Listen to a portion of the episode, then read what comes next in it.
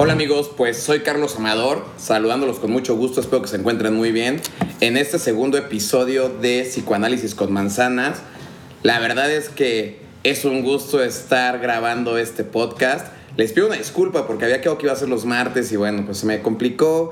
Y luego les voy a contar que lo grabé mal entre la edición y es todo un relajo. Entonces quiero hacerlo a la vieja usanza y me lo quiero aventar de corridito. Así que si por ahí escuchan algún error o de repente Horacia o Lucrecia quieren convivir con ustedes con algún maullidito, eh, ignórenlo por favor, ¿vale? Porque justo lo que les menciono, voy a tratar de aventarme este podcast eh, de corrido como si fuera algo en vivo, ¿vale? Eh, y pues bueno, les comento, el nombre de este podcast es ¿Quién carajos es Sigmund Freud? Es la primera parte, tendrá que ser en, pues en dos semanas porque realmente platicar de Sigmund Freud es un poquito largo, ¿no? Y por más que uno quiera resumirlo o que se pueda reducir, pues no, no es tan, tan sencillo. Pero bueno, empecemos con esto. ¿Y por qué el nombre eh, para este podcast? ¿Por qué este título? ¿Quién carajos es Sigmund Freud? Pues eh, realmente lo pensé mucho y como que siempre que se habla de psicología, se habla de Freud, ¿no? He escuchado a muchos psicólogos que siempre dicen esta frase de papá Freud. Es más, me acuerdo que en la universidad tenía varios maestros que decían papá Freud, ¿no? Y te decían Freud el padre de la psicología. Y ya que uno se pone a investigar y que te metes más a fondo y que le pegas ya a la parte, bueno, que decides enfocarte a la rama del psicoanálisis, pues te das cuenta que mucha de esta gente ha blasfemado, eh, ha dicho el nombre de, eh, de, Freud en vano, la verdad, ¿no? Porque eh, papá Freud me pongo a pensar cuántos de mis maestros que decían eso eran psicólogos conductuales, psicólogos humanistas, eh, de corriente gestalt, no lo sé, pero nada que ver con psicoanálisis. O sea, según yo de psicoanálisis solamente han de, de, haber llevado las dos materias que les tocó en la universidad y le decían papá Freud. Entonces, eh, pues Freud, en nombre de todos ellos te pido una disculpa, no saben lo que hacían, y pues espero que cada vez que escuches esto pues ya no te des de vueltas en tu tumba, ¿no? Pero nada más para hacer un poquito de contexto y de historia y poderlos asesorar a todos mis amigos psicólogos, comentarles que el que es considerado como el padre de la psicología moderna se llama Wilhelm Wundt. Perdón mi alemán, eh, normalmente no lo pronuncio tan mal, hoy sí fue un poquito más. ¿Y por qué es considerado el padre de la psicología moderna? Porque bueno, él fue... Eh, la persona que abrió el primer laboratorio de psicología experimental. Obviamente también hay mucho debate en cuanto a esto, ¿no? Si es él, si no es él, si hubo personas antes, etcétera. Pero todo lo que se encuentra documentado apunta un poquito más hacia él y no es un tema, eh, él no es nuestro caso de estudio en este podcast. Sí lo es el buen Freud. Entonces vamos a enfocarnos en él. Te lo digo amigos, si tú estudiaste, eh, te fuiste por la rama del psicoanálisis, sí le puedes decir papá Freud si eres conductista conductual, gestalt, humanista o de alguna terapia alternativa medio, medio charlatana como cuarzos, cristales, reiki o ángeles, eh, pues por favor tú sí, tú sí ponte a estudiar, ¿no? Eso sería algo importante. Pero bueno, en base a todo esto, empecemos con el tema. Eh, Freud, ¿dónde nace? ¿Cuándo nace? ¿Cuál es la cultura que lo lleva a buscar esta nueva teoría del psicoanálisis? Y pues empecemos por el principio. Freud nace en 1856 en Chequia, en una ciudad de nombre aquel entonces Freiberg, hoy en día se llama Primor. Eh, nuevamente pido disculpas por mi alemán y por mi austriaco, que tal vez no es tan bueno. Pero a partir de los tres años se va a vivir a Viena, entonces realmente toda su cuestión cultural eh, nace en esta ciudad porque vive ahí hasta un año antes de su muerte en 1939, donde tiene que huir hacia Londres debido a la persecución nazi ¿no? que existe en ese momento. Pero bueno, regresemos a la parte de Viena. En aquel entonces, cuando estamos hablando de a finales del siglo XIX y principios del siglo XX, Viena era la segunda ciudad más grande de toda Europa eh, solamente después de París. Siempre se enfocaron mucho a cultivar la parte de las artes ligeras. ¿Y a qué nos referimos con artes ligeras? Pues estaban como un poquito enfocados a las óperas de Strauss, eh, la creación del vals, Pero también les gustaban las bodas reales, los aniversarios del emperador, los carnavales, o sea, básicamente les gustaba el cotilleo, ¿no? Les gustaba divertirse, les gustaba distraerse, pues el relajito en general, ¿no? Pero pues digámoslo de una forma bonita, les gustaban las artes ligeras. Eh, curiosamente, en este entonces en Viena, pues había un ambiente victoriano, pero al mismo tiempo era mojigato, era reprimido, ¿no? Curioso, porque pues les gustaba mucho la fiesta, pero pues todavía se daban un poco de golpes de pecho. Pero algo bien curioso, en el ramo de la ciencia se encontraban muy muy interesados en cuestiones de índole sexual. Entonces creo que de aquí también empieza a surgir toda esta curiosidad por parte de, Freud en, el psicoanálisis, ¿no? Como habíamos dicho, los inicios pues de esta teoría comienzan con muchas cuestiones sexuales. En resumen, podríamos decir que Viena era una ciudad a medio camino de la modernidad y de la tradición. En otras palabras, estaba llena de imponentes edificios, pero todo, todo, todo muy precario en la ciudad, ¿no? Entonces podemos entender que había un ambiente pues un poquito contradictorio, un poquito que chocaba. Sobre, en este contexto, en esta ciudad, pues crece el joven estudiante de medicina Sigmund Freud, eh, investigador por naturaleza, ¿Y por qué me refiero a que era investigador? Porque bueno, se centraba mucho en cuestiones fisiológicas y neuroatómicas. Hay que recordar que Freud era médico neurólogo, no era psiquiatra por si alguien lo pensaba, eh, ni tampoco era psicólogo, ¿no? Como lo comentaba yo al inicio de, este podcast. Eh, ¿Y por qué menciono que tenía un espíritu investigador? La verdad es que todos sabemos que si Freud realmente se hubiera dedicado a su pasión, que era la investigación, tal vez el psicoanálisis nunca hubiera surgido. Desde muy joven empezó a hacer investigaciones sobre la fascia, sobre parálisis cerebral, sobre la cocaína como analgésico, por ejemplo, ¿no? Entre otras tantas. Pero se dio cuenta que vivir de investigador, pues al final de cuentas no era muy redituable, ¿no? Eh, la cuestión económica era complicada, por lo cual decide ingresar a trabajar en el Hospital General de Viena. Algo bien interesante porque pasó prácticamente por todas las áreas. O sea, Freud trabajó en cirugía, en cirugía, en medicina interna, en dermatología, neurología, oftalmología, psiquiatría, etcétera, ¿no? Posteriormente también se vuelve docente en la Universidad de Viena. Si después de todo esto que les acabo de platicar, siguen pensando que Freud no tenía un espíritu por la ciencia debido a los comentarios que de repente se dicen sobre la parte del psicoanálisis, pues sí estamos un poquito equivocados. Nos queda claro que toda la formación académica en cuanto a medicina eh, era porque Freud dominaba muy bien todos esos temas fisiológicos, anatómicos y biológicos ¿no? del cuerpo humano, pero siempre le llamó mucho la atención de todo lo que sucedía en toda la parte de la psique. En base a esto, decide darse un tiempo en, en la universidad donde trabajaba y en el hospital y viaja a París Viaja eh, para trabajar y para estudiar con un neurólogo bastante famoso de la época llamado Charcot. Este neurólogo trabajaba con pacientes histéricos y utilizaba la técnica de la hipnosis. Él mencionaba que la hipnosis eliminaba los síntomas que tienen los pacientes histéricos. Pero antes que nada, vamos a definir qué es un paciente histérico, porque seguramente han escuchado muchísimo. Entonces voy a tratar de platicarlo de una forma sencilla, ¿no? Eh, la histeria es una enfermedad nerviosa que se caracteriza por cambios emocionales y que somatiza de forma física y psíquicamente ¿no? en el cuerpo de las personas. ¿A qué me refiero con esto? Pues que hay ciertos síntomas físicos que van eh, detonados ¿no? por esta cuestión nerviosa. Estos pueden ser problemas de respiración, dolores musculares, problemas digestivos, dermatológicos, visión, inhibición sexual, problemas motrices, pérdida de memoria etcétera, ¿no? Eh, es súper común ver de repente a personas que se les paraliza el brazo o que en un momento donde están teniendo una crisis nerviosa se les paraliza la cara o empiezan em, a tener como ciertos problemas de personalidad.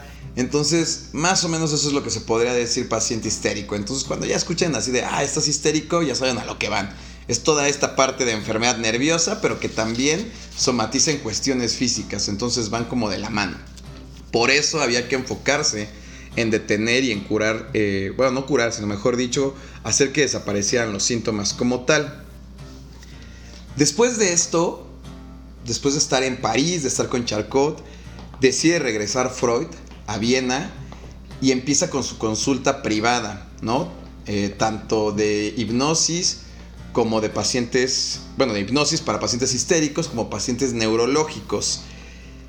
Como platicábamos hace un ratito, la verdad es que la pasión de Freud era la investigación, ¿no? Pero nuevamente el maldito dinero. Freud necesitaba dinero porque tenía planes para casarse y quien se ha casado sabe que la vida de casado y la fiesta para casarse pues es cara. Entonces Freud también lo sabía, entonces tenía que trabajar en esta parte de la consulta privada y entonces, les menciono, empezó a tener muchos pacientes tanto neurológicos como histéricos. Con todos los pacientes histéricos justo empezó a trabajar la técnica de hipnosis aprendida con Charcot. Y con los neurológicos se le empezó a complicar porque su arsenal eh, de tratamiento con ellos era bastante, bastante escaso, ¿no? O sea, básicamente dependía de descanso, de baños, de masajes, un poco de valeriana, de electroterapia, entre otras cosas. Recordemos que eran finales del siglo XIX, entonces la parte de la medicina todavía no estaba tan avanzada. Justo yo creo que ese era uno de los temas por lo que se experimentaba con usted este otro tipo de cuestiones como la hipnosis. Pero Freud empieza a descubrir un serio problema. No todos los pacientes son candidatos para esta nueva terapia, ¿no? Entonces esto le empieza a generar ruido y como les menciono, este espíritu investigador y de querer conocer más y de buscar nuevas alternativas, lo hacen realizar un viaje a Nancy, Francia, con un doctor de la época bastante, bastante famoso llamado Bergheim. Este eh, maestro de aquel entonces utilizaba también la técnica de la hipnosis, pero a diferencia de Charcot, él la utilizaba en cualquier tipo de paciente. O sea, no solamente se enfocaba en la parte de los pacientes histéricos. Esto empezó a ser pues bastante interesante para Freud y aquí empezó a descubrir una de las principales teorías que él tenía ¿no? Se empieza a dar cuenta que los pacientes tienen varios niveles de conciencia porque al estar en hipnosis empiezan a recordar cosas que estaban ocultas, ¿no? Que, que despiertos no lograban eh, recordar. Y se les empiezan a dar órdenes cuando están dormidos y se da cuenta que cuando despiertan empiezan a ejecutar estas órdenes sin saber realmente por qué, pero las empiezan a ejecutar. Esto le llama muchísimo la atención y le empieza a generar más cuestión para empezar a trabajar con ello. Al volver de este viaje, Freud se acerca a otro médico también muy famoso, pero ahora en Viena, eh, que además era buen amigo de él, que influyó muchísimo en toda su teoría, en toda su formación. Creo que es uno de los, de los personajes más importantes en el desarrollo de Freud, eh, el doctor Breuer. Él trabajaba muchísimo con pacientes histéricos, también desarrollaba mucho la parte de la hipnosis, pero además de la parte de la hipnosis, desarrolló otro método que se llamaba la cura de la conversación o método catártico. Lo que buscaba es que los pacientes histéricos, cuando estaban en este estado de hipnosis, comenzaran a hablar de todos los recuerdos que tenían y empezaban a ser consciente lo que estaba oculto. No digo inconsciente porque todavía no lo llamaban así, pero bueno, para fines prácticos, hacer consciente lo inconsciente. Y empezaron a notar que cuando pasaba esto, los pacientes empezaban a tener una mejoría bastante, bastante notable en toda la parte de los síntomas. Entonces esto se volvió bastante relevante. Incluso el doctor Breuer tuvo un caso muy famoso que cualquier persona dedicada al psicoanálisis lo debe de haber escuchado, que fue eh, una paciente a la que él nombró Ana O. Es una paciente histérica con la que estuvo trabajando con estos dos métodos y que hubo unos resultados bastante interesantes. No voy a entrar en detalles, nada más lo quise mencionar como dato cultural porque creo que Ana O merece un podcast completo. O sea, este caso de Ana O merece un, eh, un podcast completo. No es psicoanálisis todavía como tal, pero creo que es uno de los pasos importantes que dan para esta cuestión del psicoanálisis. Y pues era lógico, con todo este conocimiento adquirido, con estos viajes, con estos personajes tan relevantes, tan cercanos a lo que a él le había interesado, y que nos demuestra que al final de cuentas era un investigador, ¿no? O sea, no estaba haciendo la típica investigación que hacía antes, sino estaba buscando algo nuevo. ¿Y quién iba a pensar que algo que él iba a hacer iba a cambiar, pues ahora sí que mucho el contexto de lo que era el mundo interno de las personas, ¿no? Esta parte de la psique. Entonces, eh, Freud empieza a trabajar con la cura de conversación, empieza a trabajar con la hipnosis, empieza a buscar el descargue de emociones, de recuerdos, de cosas desagradables para empezar a, tratar de curar los síntomas. Pero aquí viene un gran mito de Freud. Todo el mundo piensa que Freud era un súper hipnotista. Y la verdad es que a pesar de que estudió con tres hipnotistas muy buenos, Freud nunca fue de los mejores, por decirlo de alguna forma. ¿no? Lo intentó, pero le costó mucho trabajo. Le costaba, eh, le, costaba trabajo encontrar un paciente que fuera candidato a la hipnosis. Entonces, muchos atribu él le atribuía mucho a que era cuestión del paciente, pero también de momento empezó a dudar de, su capacidad en este sentido. Y de los pacientes que lograba tener con hipnosis empezó a darse cuenta de algo. Cuando los pacientes lograban empezar eh, a recordar y hablar de las cosas que estaban ocultas en este consciente oculto, como mencioné, ¿no? Durante el trance, se veía una mejoría en los síntomas. El problema es que cuando el paciente ya estaba despierto, eh, el beneficio se iba perdiendo al poco tiempo. O sea, no era algo estable, ¿no? Podías curar los síntomas en el momento, pero no duraba muchos días, incluso a veces horas, esta parte. Entonces, a Freud esto le empieza a causar un poquito de conflicto, pero con todos estos conocimientos em, empieza a pensar y a idear un método que pues pueda ser un poquito más funcional, ¿no? Y pues cambia la metodología y empieza a hacer algo bastante, bastante curioso desde mi punto de vista. Empieza a ser más autoritario. Cuando cita a los pacientes los empieza como a llevar, les empieza a decir que se concentren, que empiecen a recordar todo lo que, lo que tienen oculto y que lo van a hacer cuando él les dé un golpe, eh, perdón, cuando él les ponga la mano en la frente, ¿no? Y así es como lo trabajaba. La verdad es que sí, yo cuando escuché esto, ¿no? Empiezas a relacionar la parte de hipnosis, primero el relojito y después haces esto de la frente me acordé de estos super hipnotistas de hoy en día que salían en la televisión y agarraban y decían eh, así cosas como de duérmanse, ¿no? Y, se caían dos o tres personas. Entonces, sí, está curioso, está curioso. Había que experimentar, había que saber qué funcionaba, qué no funcionaba. Eh, y en esas estaba cuando un día llega una paciente de nombre Emmy Bond. Era una mujer que hablaba muchísimo ¿no? O sea, nadie la paraba, le encantaba el cotilleo, le encantaba andar contando su vida, pero eso era bien complicado porque eh, con el nuevo método de Freud que les platicaba, que era un poquito más autoritario, más dirigido, pues no lo dejaba trabajar y entonces él se sentía incómodo. Entonces la interrumpía constantemente hasta que ella un día le dice que pues la deje expresarse tranquilamente, ¿no? Que, que siente demasiada presión, que necesita que le dé un poquito más de libertad.